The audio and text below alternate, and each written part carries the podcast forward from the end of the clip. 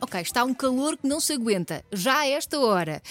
Mas temos, vá, mais ou menos boas notícias. Temos as boas notícias possíveis. Sim. Andámos a chafurdar todas as revistas que tínhamos aí, tipo consultório de dentista, revistas Aquela- antigas. Aquelas que ficam em cima da mesa enquanto espera, Sim. na sala de espera. Essas. Que as pessoas já arrancaram folhas, ninguém percebe bem porquê. E f- porque fomos à procura de uma boa notícia. E então o que é que acontece?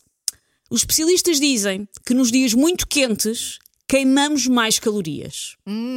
Quem diria, não é? E porquê? O nosso corpo transpira, o meu, por exemplo, parece a Fontana di Trevi.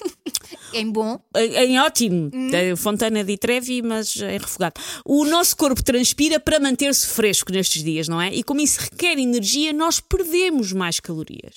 A menos que, para refrescar, diga: Ah, é só um geladinho de condinho, não são dias. Eu, por acaso, o- há muita gente a quem muito calor tira o apetite.